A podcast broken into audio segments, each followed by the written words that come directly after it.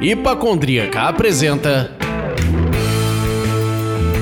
Surra de Lúpulo. Oi, pessoal, aqui é a Ludmilla, mais conhecida no Instagram como Hipacondríaca, e vamos para mais um episódio de Surra de Lúpulo. Hoje nós recebemos com o maior prazer Júnior Botura, sócio fundador e mente criativa da Cerveja Voz. Bem-vindo, Júnior. Muito obrigado pelo convite, muito obrigado. Bom dia, boa tarde, boa noite para todos vocês ouvintes. Como sempre, eu que agradeço, na verdade, porque é muito bom receber você, receber mestres cervejeiros, mentes criativos para trocar uma ideia sobre isso. E eu sou o Leandro e vamos aí começar o nosso papo, mas eu tô curioso, Júnior. O que que você tá bebendo? Cara, eu tô bebendo uma em concert. Eu falo que assim, ó, casa de cervejeiro é ou lata amassada ou mal cheia, né? A gente só fica com o que dá errado lá, né? Pra não jogar fora. Eu tô tomando a em concert, é uma India Pale Lager, nossa cerveja de linha. A gente vende é, tanto na Casa Voz quanto em alguns PDVs. E você, Lud? Eu tô bebendo uma Resting Pills da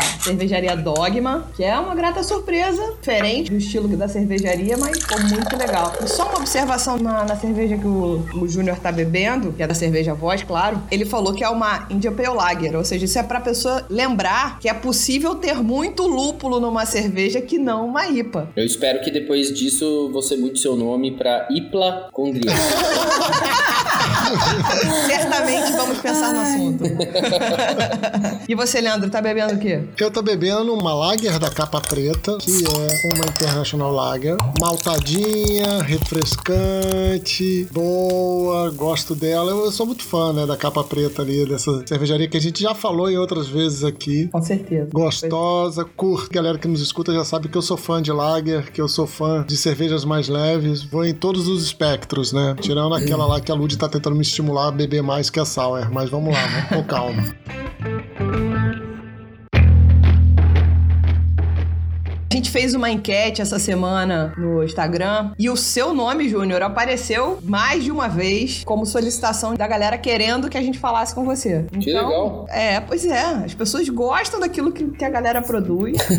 a gente atende. E como eu Legal. falei, eu já bebi algumas excelentes cervejas de vocês, algumas colaborativas, que é o que acaba chegando no Rio, né? Colaborativa com a Synergy, é, agora com, a- com o pessoal da Molinários. A gente não vende pra fora do estado, a gente não vende pra lugar nenhum. Hoje a nossa venda é 70% na zona oeste de São Paulo, não é nem São Paulo inteiro. A gente é uma cervejaria que estampa ali, né? Cervejaria da Vila Ipojuca, a gente carrega bastante o lance do local, assim, né? Mas temos planos. Eu encontrei cervejas de vocês aqui no Rio. Se eu não me engano, eu encontrei inclusive no Pão de Açúcar. Ah, sim. É uma linha que só vende lá. A linha do Pão de Açúcar é uma linha que a gente pegou os cinco nomes mais registrados no Brasil entre as décadas de 30 e 70. e aí a gente colocou, né? A gente fez uma caricatura que representava Adoro cada um dos rótulos, nomes. cara. Foi a única vez que a gente pasteurizou cerveja. Vamos só fazer um parêntese, porque senão vai acontecer, sabe o quê? O ouvinte vai falar assim, pasteurizou. O que, que é isso? Então já Ah, tá aproveita bom. e já entrega isso aí agora pra gente. Pasteurizar é uma ação que a gente faz na cerveja logo após o invase, né? Que você faz um cálculo de unidades de pasteurização que você quer. Tem níveis, né, de pasteurização,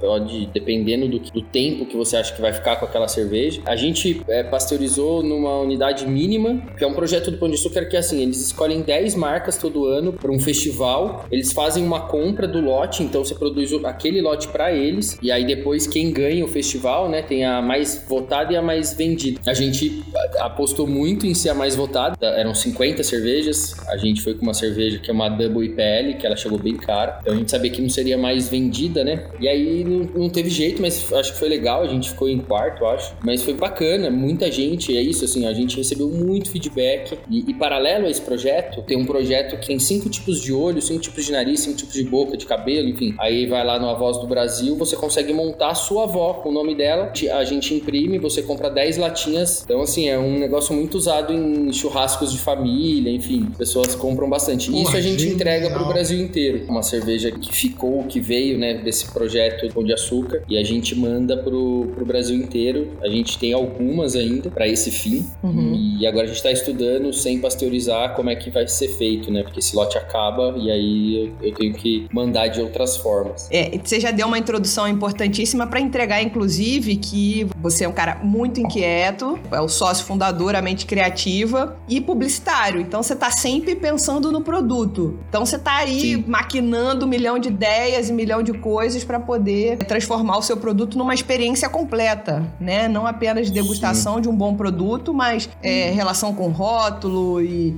e relação Uhum. de da pessoa se sentir feliz com aquele produto, enfim. Então você já entregou aí de cara é, a tua raiz É, eu- publicitária. Eu trabalhei um tempo em agência de publicidade e eu trabalhei pra Kaiser, pra Brahma, pra Skin. E aí na época da Skin eu, eu cuidava das marcas Primos, Glacial e depois Baden, quando eles compraram. Eu trouxe assim muito do, do processo de uma agência de publicidade, que é o que eu sei fazer de fato. Né? Eu, eu sou cervejeiro, é, eu crio muita receita, mas eu faço muito poucos, muito poucos cervejas. É, Sexta-feira agora eu tirei o dia, eu vou braçar junto com o Raul, que é o nosso cervejeiro, mas eu braço muito pouco, assim, eu tenho, eu faço todo, todo o resto, assim, né? A Voz é uma empresa muito pequena. Às vezes as pessoas quando vão lá na casa assustam, assim, falam, nossa, mas eu já ouvi falar, então, falei, é, mas é isso aqui, cara. A gente expandiu agora, a gente tinha 20 metros quadrados, foi pra 26 metros quadrados a fábrica. Mas o lance é assim, eu gosto muito de, eu gosto demais, assim, de criar mesmo, de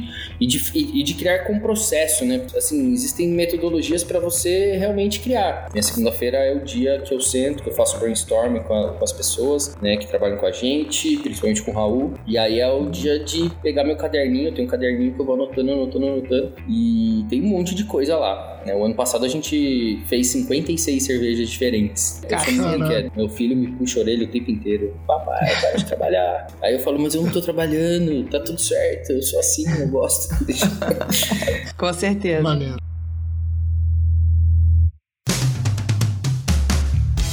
Enfim, eu sou uma pessoa de humor ridículo, ridículo mesmo. Tá. Eu rio das piadas mais toscas do universo, tá? A sorte do Leandro é que ele não teve tempo de entrar meia horinha antes, porque senão ele ia cortar as piadas que eu fiz aqui, com certeza. Mas você deve conhecer um monte de piada com a Lager, ou não? Piada? É. Não sei. Por exemplo, vou te Piada, falar uma então. E eu espero que você ria no final. Essa é a graça da piada, né? Tá bom. Por favor, me solte, mas não me lager. Não, não, não- nunca ouvi, nunca ouvi falar. Claro que não, essa piada eu criei, mas não foi boa, né? Não, tá. Não, foi boa, foi boa. Ela tá exercitando. Tem a outra também. Essa pessoa é tão chata que eu lager ela de mão. Não, é. Essa não. é ruim também, né? Aí é muito negativo, é muito negativo. ela não é ruim, ela é boa, mas daí fala, pô, tem que pôr sim. Tu é muito gentil, Júlio. Tá certo. Tu é Foi muito apenas as descontrair esse são boas não, ambiente.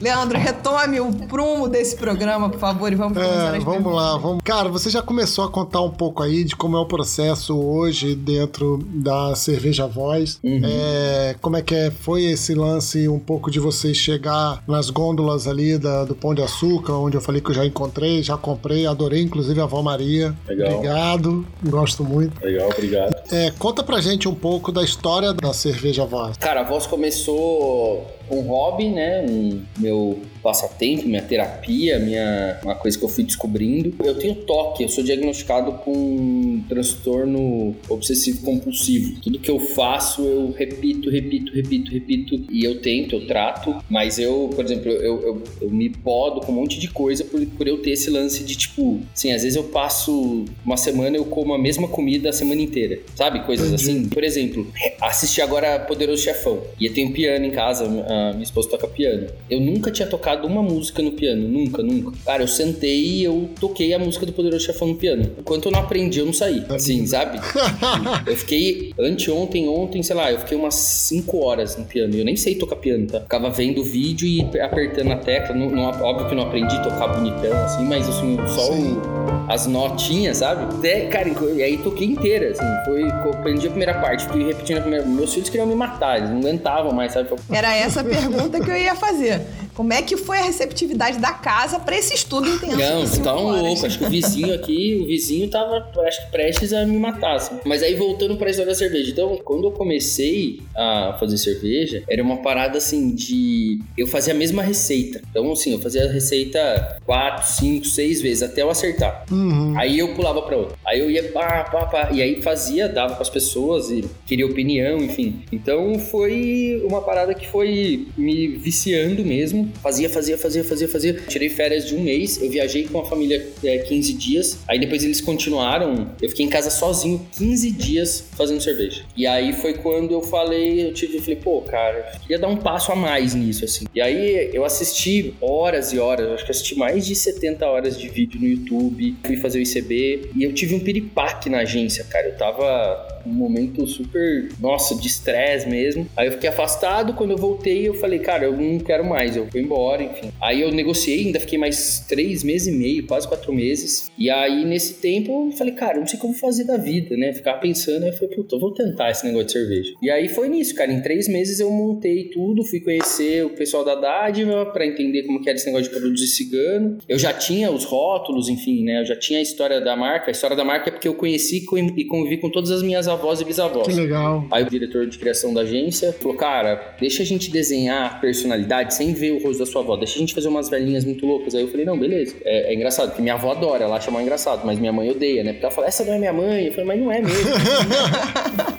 Aí depois, com o tempo, eles começaram a ver foto. Aí as outras já tem traços das bisavós. A avó Maria não. E a avó Maria é a única viva, assim. Então, ah, sei lá, achava estranho ter o rosto dela, enfim. E aí foi assim, cara. Foi assim que, que começou. Aí um negócio que foi que incentivou muito, assim, foi quando a gente lançou a página no Facebook. Com os rótulos horríveis, assim, cara. Com o rótulo que eu fiz no PowerPoint. E foi um negócio meio maluco, porque começaram a marcar os primos, né? Porque eu fiz, era a avó Ana, a avó Maria. E, cara, no outro dia tinha duas mil curtidas a página, assim. Um negócio meio, Caraca, sabe, fora do, do normal. Fora assim. da curva mesmo. Ah, Já era em cima dos cinco nomes mais comuns. Não, aí eram os nomes das minhas avós e bisavós mesmo. Que eu nem lancei todas ainda. Tem nomes pra serem lançados. Cara, eu falei, puta, cara, ó, tem um negócio aí. Aí eu me convenci de que podia ser o nome mesmo, sabe? De ter uma história pra contar. Então foi assim que começou. Cara, não conhecia ninguém no mercado. Caí de paraquedas. Muita gente chega no mercado cervejeiro porque é um caseiro famoso. Aqui em São Paulo tem muito Uhum. isso, né? O cara é um caseiro que ganha prêmio, um caseiro que, que tá na cena ali, né? A cena é muito pequena, as pessoas conhecem. Eu nem tinha isso, cara. E aí, quando eu fui lançar cerveja, eu fui atrás de tudo. De conhecer a dona da fábrica, de conhecer como é que funcionava a logística, buscando histórias inspiradoras, assim. O pessoal da Urbana, o pessoal da Júpiter, ou o próprio Bruninho da Dogma. Eram pessoas que já estavam, né, nesse meio e, e- e eram histórias muito inspiradoras. Assim, eu olhava e falava, caraca, velho, que legal. Eu achava muito legal ir na Vila Madalena sentar num restaurante e, ter, e tomar uma gordelícia ou uma apa da Júpiter, assim. Eu achava coisa sensacional, sabe? Aham. Que legal, cara. Olha isso. Né?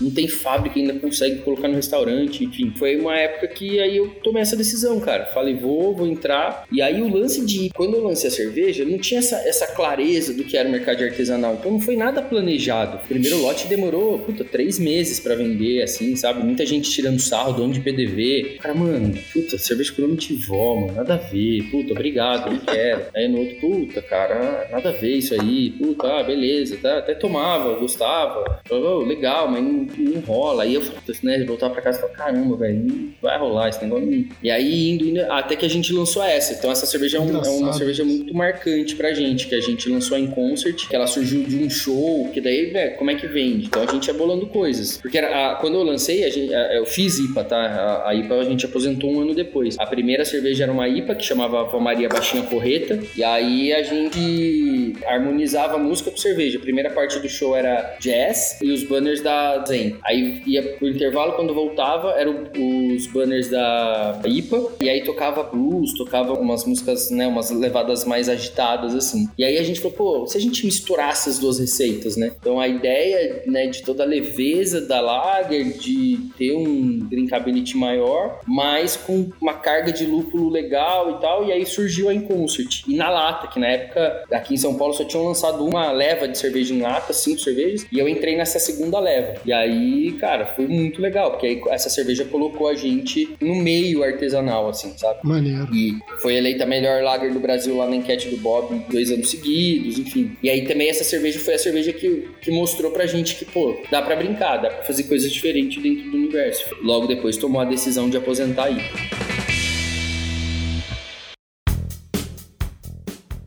Tem uma proposta no programa, Júnior, de ser curioso para aprender e de alguma forma ajudar os ouvintes a conhecerem um pouco mais da cerveja artesanal. Né? Trazendo um pouquinho do que você respondeu na pergunta anterior, é, você falou de caseiro, aí para quem pode não entender, entendido é um cervejeiro caseiro, só para que as pessoas não fiquem flutuando no assunto. E aí então explica pra gente. É quem faz cerveja no sítio, cervejeiro caseiro. Já pensou? Poderiam pensar isso, ó, caseiro, ó, o cara tá fazendo cerveja no sítio, tá cheio de caseiro e de sítio fazendo cerveja.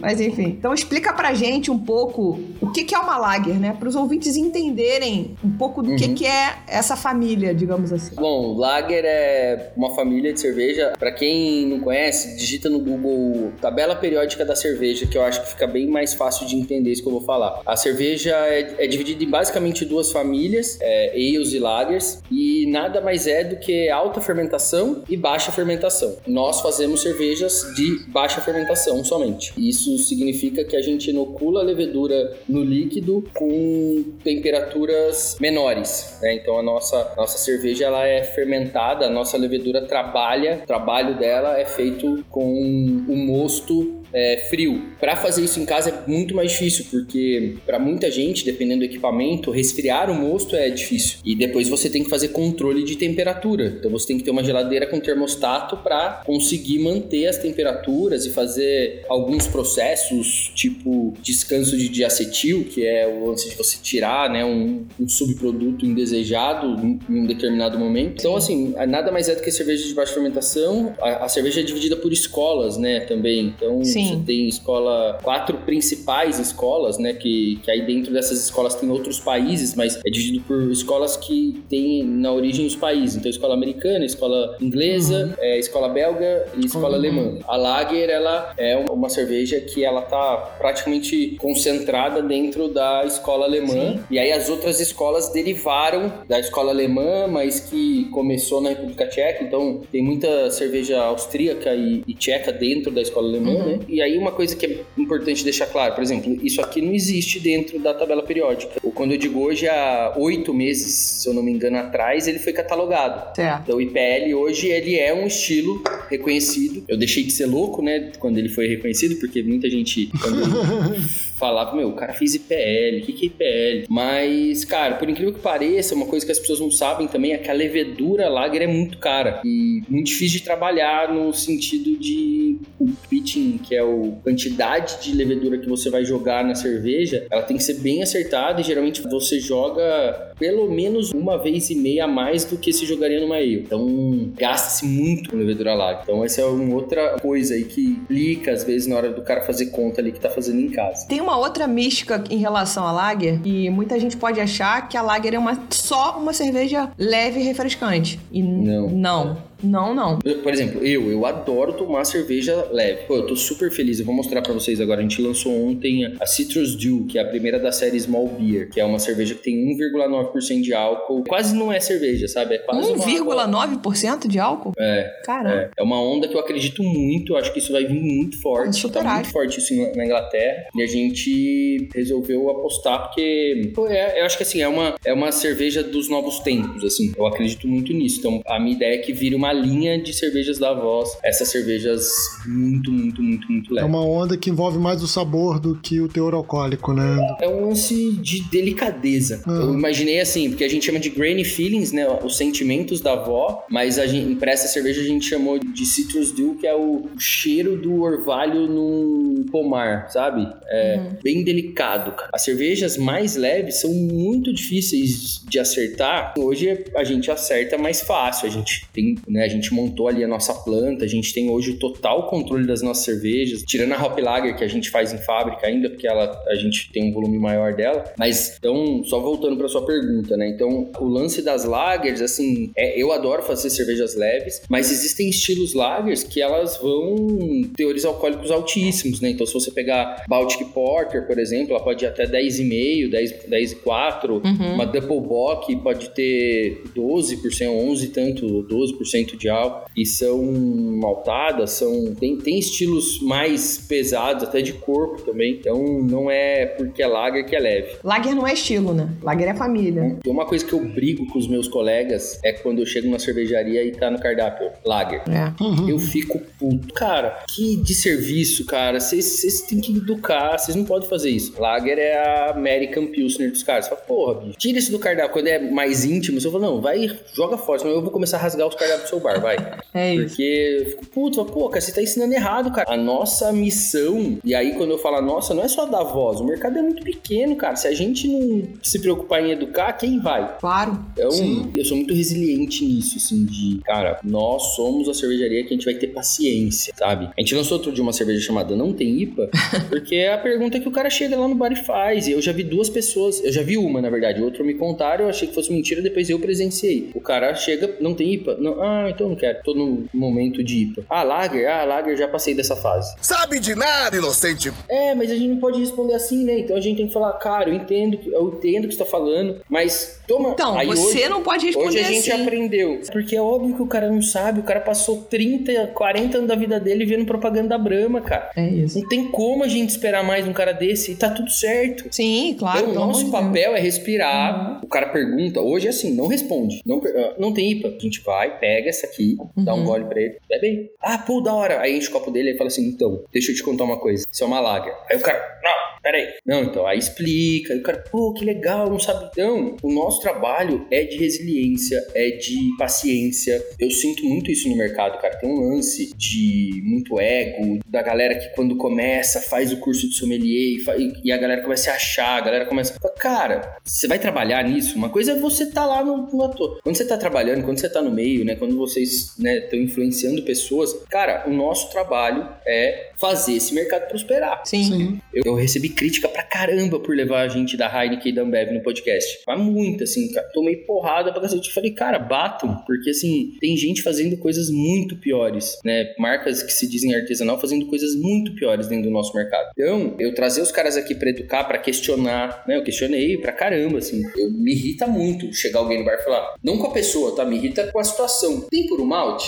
Você fala, cara, eu tenho por um malte, mas eu tenho um monte também que não é por malte. Deixa eu te explicar o que é por um malte, uhum. né? Agora começaram a perguntar, tem duplo malte? Aí você fala, ah, não, velho. Por que os caras fazem isso, sabe? Tipo, é. A gente então... teve um papo aqui há uns dias atrás, episódio número 3, com a Bia Morim, que foi o especial do Dia das Mães. É, a gente falou sobre as call hops e o que isso significa de bom e de ruim no mercado. Mas tentando olhar o copo cheio, a gente tem que pensar que por que a Skol fez uma propaganda massiva falando de hops, lúpulo, o índice de pesquisas sobre o assunto aumentou muito, o que de alguma maneira pode ajudar em alguma coisa no mercado no quesito educação, tá? Não, eu concordo 100%, tanto que no papo com a Laura, eu falo exatamente isso pra ela, cara. Eu tiro o chapéu, que eu acho que o trabalho que vocês fizeram com a School Hops, o jeito que eles levaram a discussão, vamos falar sobre o eu achei genial pra é. gente. É, exato. Genial. É Genial. É tipo, a gente foi ótimo. Aproveitar a marola, a pegar o jacaré. Mas o lance que eles fazem com o out, cara, é, é sacanagem. Sim, sacanagem no sentido assim de,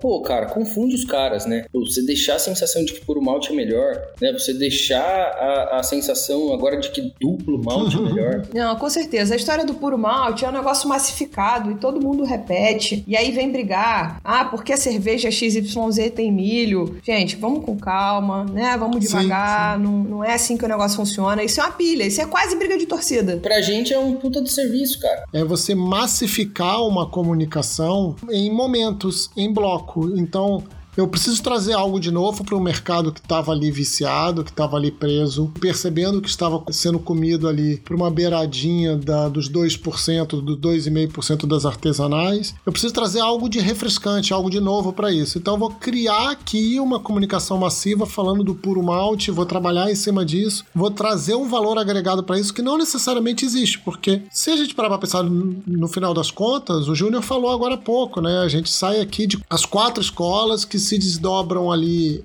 em duas famílias, né? E aí vários outros estilos, ou seja, a gente tem uma, um cardápio gigantesco para experimentar. Só que para falar isso massivamente é muito difícil. Então você limita essa comunicação a momento. Agora é a onda da hop, depois é duplo malte, né? Mas assim, o que me incomoda é o cara esconder processos desrespeitosos atrás de informações que acabam virando verdades que, que são horríveis, cara. Assim, a partir do momento que o cara entra num bar pedindo uma duplo malte, cara, assim, tem cerveja nossa que tem oito maltes.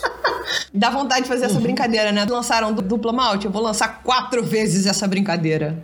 É, é isso. Não, tanto que a gente tem, né, a vodinha, que é a nossa Rice Pills, a gente escreveu gigantesco. Não é puro malte. O que me incomoda é que depois, assim, acaba que as cervejarias artesanais maiores acabam usando isso para ganhar espaço de gôndola. E assim, cara, olha que doido isso, cara. Isso vira espaço na gôndola. Então, você tem que Sim. escrever puro malte pra tua cerveja vender. Aí você tem que escrever uma coisa que é mentirosa, porque o puro malte virou sinônimo de qualidade. De bom. É. Sim, você tem razão. Você Sim. tem razão. Virou sinônimo de bom. Essa é a minha crítica a isso. O cara fala, pô, cara, puta, fala, vamos falar de processo. Quantos dias a cerveja ficou no tanque? Né? Quando você faz uma lager, você faz o lager, você faz o, a lager, ela vem do processo de, espera. Então, assim, cara, você é respeitoso com o seu processo? Você, né, você tem esse lance? Tô falando que é obrigatório esperar, mas a, a comunicação massiva indo pro lado negativo, pro lado errado, me incomoda.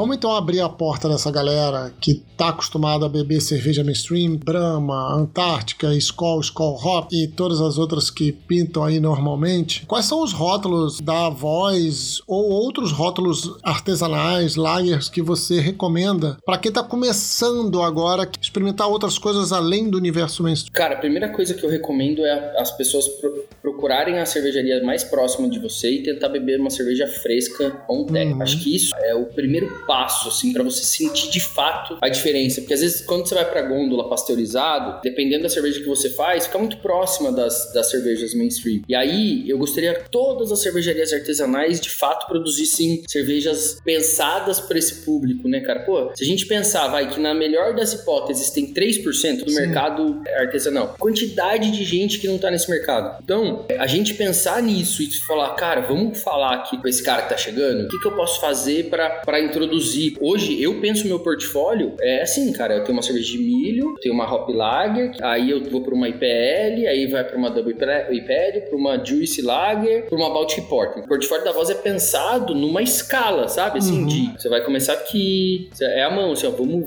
vem vindo, vem comigo, ó. Pô, tomei uma cerveja de milho bem feita, lupuladinha, Sim. legal. Hop lager, IPL. Mas é isso, né? Eu acho que, cara, todo mundo. Eu comecei como tomando uma Vice. Acho que assim como 90 90% das pessoas. O, o, passo que eu acho que o mercado artesanal deu é que hoje as pessoas começam numa IPA, né? Sim. Acho que tem muito isso já, né? O cara que começa na IPA. Eu acho que, cara, IPA não tem jeito. Até me fizeram uma pergunta esses dias: ó, o que, que você acha que é tendência? Cara, a tendência é as pessoas beberem mais IPA, cara. Não, não tenho dúvida que é isso que vai acontecer. Tem um lance de que ah, as pessoas fazem muito, mas tem um lance que é o que a galera também curte beber, né, cara? É, as New England são muito agradáveis, cara. A New England se conseguir um dia chegar com, com um preço decente, pega os Estados Unidos, cara, é a cerveja do dia a dia de um monte de gente, enfim, tem um potencial gigante aí, né? Eu, eu acho que ainda a nossa tendência é expandir o universo dos lúpulos, não, não tenho dúvida disso mesmo. É, eu tenho uma opinião contravertida sobre New England atualmente, mas enfim. se a tendência você for fazer New England do jeito que a gente tá fazendo, eu, eu acho que vai cansar, porque você faz um teste cego aí com um monte de New England no mercado diferente, de diferentes cervejarias, com sommelier, com gente que entende muito do assunto. Ninguém sabe o que é o que, entendeu? Tá tudo igual. Eu entendo, mas pensa quanto tempo faz que as pessoas bebem a American Lager, que é a mesma coisa, e eles continuaram bebendo. Esse é o meu ponto, entendeu? Eu acho que é um estilo que tem um problema grave de preço. Sim, sim. Tem um outro problema grave que se um dia obrigarem a colocar caloria, é Opa, grave. olha só. Esse, esse, esse é grave. Agora, é uma cerveja, tem as carregadas mesmo lá, tem aquelas que os caras colocam muita coisa, que dá aquela. Mas, cara, eu adoro, cara, um dos meus estilos assim, que eu mais compro hoje, assim, que são as NEs que são APAs. Uhum. Um pezinho a menos, um álcool, tem um pouquinho menos de álcool, tem um, mas que, que vem com bastante aroma. Eu acho muito legal isso, cara. Também acho. E tem um potencial gigante, cara. É uma cerveja que ela agrada muita gente. cara. Essas apas, principalmente, que é só aroma, que amargor lá embaixo. Eu acho que a tendência é, caso um dia a gente consiga, porque agora ferrou, né, cara? Agora, sei lá como que a gente vai conseguir comprar lúpulo. Vamos voltar a falar um pouquinho das mainstreams, e aí eu queria só que a gente trouxesse uma linha aqui até de compreensão, e a Lud tem perguntado isso aqui no decorrer do programa. Qual estilo elas pertencem, na verdade, né? Brahma, Antártica. Elas são American Standard Lager, algumas delas American Light Lager. Uhum. E aí, se você subir um pouquinho, tem as Americans Premium Lagers, algumas ali. Cara, e é um estilo. Essa cerveja que a gente fez do milho é um estilo que tem uma história muito legal, assim, né? Muito interessante. Era os, os descendentes alemães fazendo cerveja escondidos na época da proibição nos Estados Unidos. Não tinham acesso, era muito caro para eles. E aí, uma coisa que os Estados Unidos tem demais, né? Tanto que o, o Bourbon vem daí, enfim, é milho. E aí os caras tacaram milho lá. 90 e tantos por cento da cerveja vendida no mundo são desse estilo. Tem um lance de mercado? Tem, obviamente, né? De ser uma cerveja barata, de ser uma cerveja que você consegue escalar, né? Tem, obviamente, esses fatores. Mas eu acredito muito que tem o fator refrescância, o fator ser gostoso, enfim, que com o passar do tempo, por questões mercadológicas, essas cervejas foram sendo alteradas, as cervejas foram diminuindo o amargor, aumentando a quantidade né, do- dos cereais não maltados que eram colocados nela. Então existe de fato essa questão de sim, os caras fizeram coisas ao longo do tempo que tornaram essas cervejas menos nobres, mas se você pegar cervejarias que, que apostaram nisso, tem resultados muito legais. assim.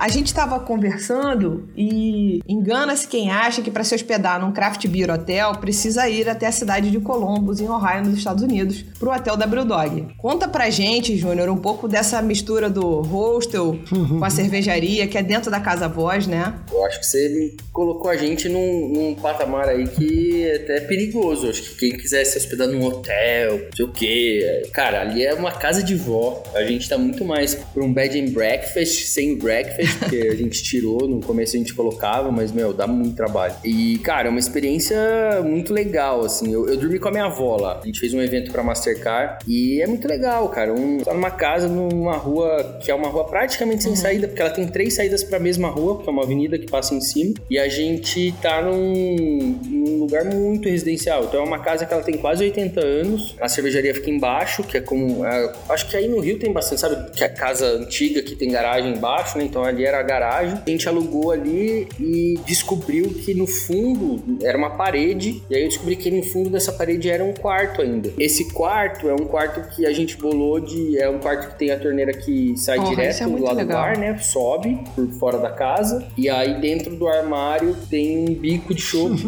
tem duas camas, uma TV com Netflix, uma cafeteira. E qual é o bico que tem lá? Varia, é o mesmo? Não, você escolhe. Você fala assim, ó, eu quero passar a noite tomando IPL, Hop Lager. Cara, no começo a ideia era colocar um sisteminha daqueles, né, de cartãozinho pra ir liberando, MyTap. Na verdade, Enjoy, que a gente ia colocar, que é o que a gente tem como leitura lá na, na, na voz. Uhum. E aí, meu pai me mandou uma referência de um negócio que ele foi lá de vinho. E aí a gente achou mais simpático ter uma cartinha, né? Então, quando você Uhum. chega, tem uma carta, fala: Olá, é, tudo bom? Seja bem-vindo, enfim. E aqui é casa de vó, é na confiança, anota aqui o que você bebeu. Então o cara escolhe, ele sabe o preço do copo e aí ele bebe. No final, ele chega pra mim e fala: bebi um, bebi dez, bebi quantos ele, quantos ele quiser me, me informar. Tem uma varanda, que é uma delícia, cara, a varanda. E aí a gente compartilha a casa com o Edu, que ele é um chefe de cozinha. Então ele tem uma cozinha montada lá pra atender uma rotisserie, né? Ele faz eventos na casa das pessoas. E atende ao bar essa comida ou vocês não servem comida lá? De sábado. Ah, legal. Sábado ele faz almoço. Legal. É, é super pequeno, é um lugar muito pequenininho, muito mesmo. E é isso. É, a- Mas é nossa aconchegante, né? Pelo que você tá descrevendo, é bem aconchegante.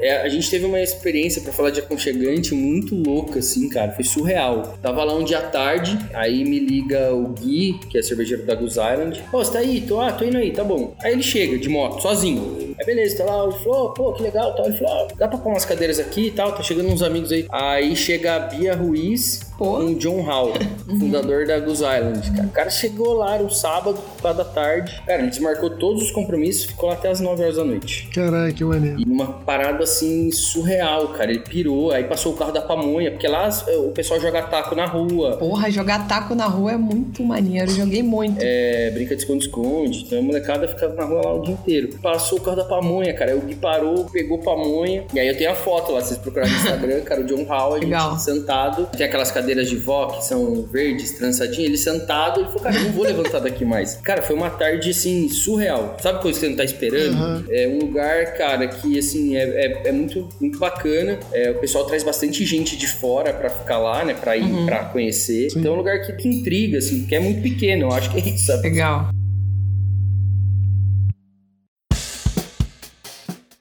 Pra gente começar a chegar no final aí do nosso papo, infelizmente, conta pra gente aí quais são os planos da Cerveja Voz, depois de passar a quarentena e assim, e para o futuro, né? Assim, pós-quarentena, os aprendizados da quarentena, o que vem pra frente aí. Quarentena é sobrevivência, cara. Não tem jeito. A gente tá negociando com todos os fornecedores, indo atrás de, de capital pra conseguir. A gente é, tá segurando todo mundo, né? Então a gente, a gente vai tentar até onde der fazer Uhum. isso. E aí, cara, pra frente, quem sobreviver, eu acho que vai ser um mercado muito novo e um mercado pra quem ficar vai ser um mercado que vai voar. Vai- a gente vai ter que ter muita atenção a preço, né? Então eu acho que preço vai Sim. ser uma questão que vai pegar. É, O meu único medo é esse, assim, cara, o que, que vai acontecer com o insumo, sabe? Porque a gente vai ter que. a- a- vai mudar, cara. Assim, eu acho que o hábito das pessoas vão mudar. Isso eu não tenho dúvida. Não tô- muita coisa aqui que eu vou falar, eu acho que é chute, mas eu acho que o hábito mudou, já mudou, sabe? Eu não sei se vocês viram, saiu uma notícia hoje que a XP já avisou que todo mundo vai trabalhar em casa até dezembro, independente do que aconteça, Sim. e que provavelmente eles não terão mais escritório. E eu acredito, cara, que isso é um puta reflexo do que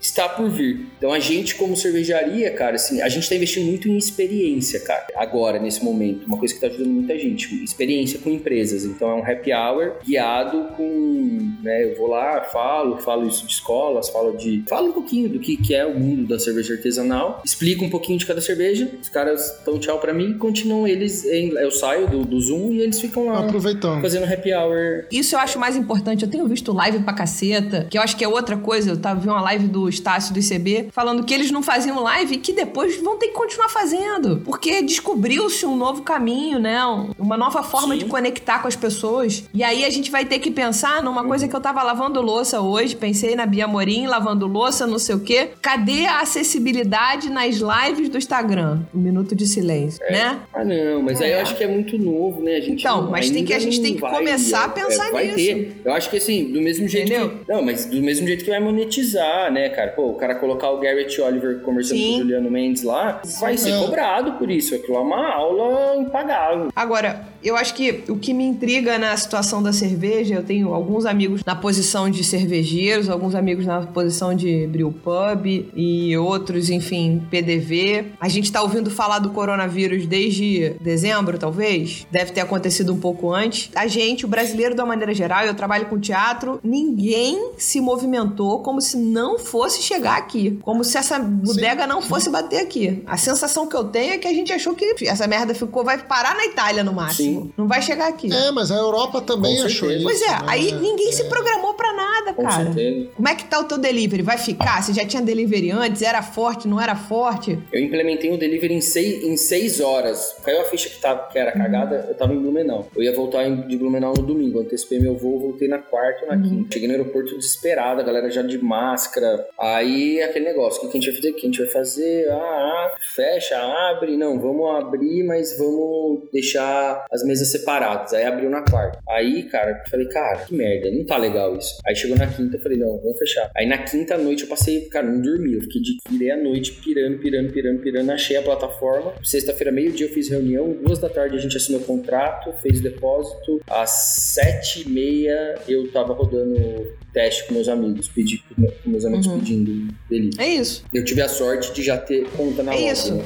A questão Isso mais muito. importante é, eu acho que todo mundo demorou muito a agir, demorou a se planejar e o que, que vai ficar. Não adianta ah, abrir o- a informação que você deu da XP agora, é a realidade do mercado. Eu acho que nenhuma empresa séria viu que tá funcionando o home office, tá todo mundo produzindo. Vai ser difícil mandar o cara voltar pro escritório imediatamente. Vai ter que ter Ah. rodízio. É, não, a gente tá falando isso hoje aqui no jantar, que, assim, eu tô vendo que a galera tá muito assim, cara, não, mês que vem abre.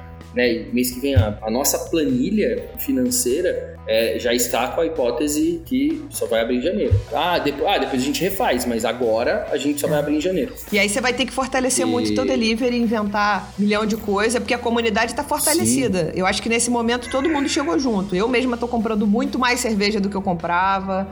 É, tô bebendo também muito mais. Quando você fala, tipo assim, da- dos influenciadores, cara, essa galera, assim, puta, impagável tudo que eles estão fazendo por nós, assim mesmo, sabe? Os blogs.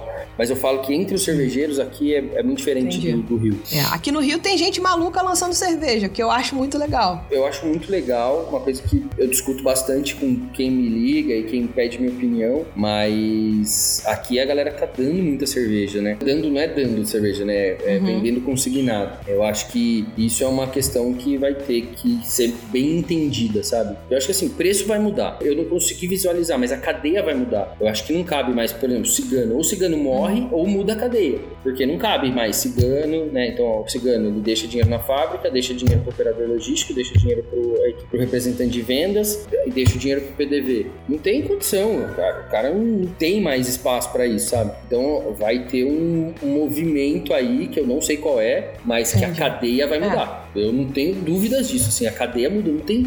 Cara, as pessoas, as pessoas vão ter menos dinheiro. Sim? Vão deixar de beber? Não vão, de fato não vão. É, mas como que a gente consegue manter uma cadeia em que o cara tá pagando em média 45 reais o litro? Uhum. Mas eu acho que a cadeia vai mudar, assim, isso, é- isso é uma coisa interessante de acompanhar, de como vai ser esse processo. E, cara, e o que vai acontecer mesmo, assim, imagina quanto tempo, porque assim, ó, aqui em São Paulo nem chegou ainda, eu acho. Quanto tempo vai levar para as pessoas voltarem a querer ir pro bar mesmo, e irem pro bar confortável? Quanto tempo isso vai demorar? Assim, Entendi. tenho muita dúvida. Sim, e além do impacto econômico que você falou tanto, né, do insumo. Além Sim. disso, né, quanto tempo vai demorar para estabilizar a tua produção, a cadeia toda, pronto de você poder conseguir Sim. produzir a um custo acessível e tudo mais. Pô, distribuidor, cara, pô, distribuidor tá assim, cara, como é que faz, cara? Como é que faz? Importador, cara, importador faz o quê? E, e aí uma coisa que eu tenho dúvida se vai acontecer, porque no começo eu falei, putz, agora vai, né? O mercado de o beba local, o lance do local. Tenho dúvida ainda se a nossa cultura permite isso, sabe? Uhum. Eu acho que seria legal, sabe? Como é nos Estados Unidos, né? O cara vai, bebe em várias cervejarias, mas ele tem a cervejaria Uhum. da casa dele ali, né? Pô, dependendo da cidade ali, é isso mesmo. É a cervejaria da esquina. Você, um dia você vai numa esquina, outro dia você vai na outra esquina, ou você atravessa dois blocos. Mas aqui, pra isso virar. A gente tem, obviamente, os nossos clientes que são super assim, mas pra isso virar massivo, Faltam Tem coisas ainda, né? Então, pessoal, esse foi o papo com o Júnior da Cerveja Voz, que deu o prazer pra gente de contar um pouco da história da cervejaria, um pouco dos projetos que eles estão tocando. E eu espero que todos vocês ouçam o papo com a véia e contem pra ele o que achou, porque ele já contou pra gente que tem muita polêmica por lá. Então, polêmica a gente gosta. Júnior, muito obrigada pela sua participação. E a gente podia ficar aqui horas conversando, mas aí eu não sei como é que o Leandro vai fazer pra editar depois. Com muita dedicação. Valeu, Júnior. Brigadaço, cara. Foi um prazer te conhecer e um prazer trocar essa ideia aqui. Gente, obrigado pelo convite. Prazer. Contem comigo sempre que precisar, sempre que vocês quiserem falar. Obrigado, Leandro. Obrigado, Júnior. Foi muito bacana o papo. Gostei bastante de participar. É sempre mais difícil estar desse lado. Né? Depois que eu comecei a fazer podcast, é muito mais fácil entrevistar, porque eu fico quieto, eu só falo que tem que. Né? E aqui, quando me perguntam, eu vou aí, né? Cê- vocês me instigam, né? Aí eu vou e falo, e falo, e falo. Mas é isso, obrigado, obrigado de verdade pelo convite, pelo espaço, né? Pra, pra voz aí. Agradeço em nome da voz também. Valeu, Obrigadão. pessoal. Muito obrigada. Valeu, obrigado, galera. Chegou até aqui? Ouviu esse programa maravilhoso com o Júnior Botura da Cerveja Voz, contando um pouco sobre as lager? Então, vai na sua geladeira e abre uma cerveja dessa família maravilhosa. Me marca, hipacondríaca, e a cerveja Voz que eu vou repostar.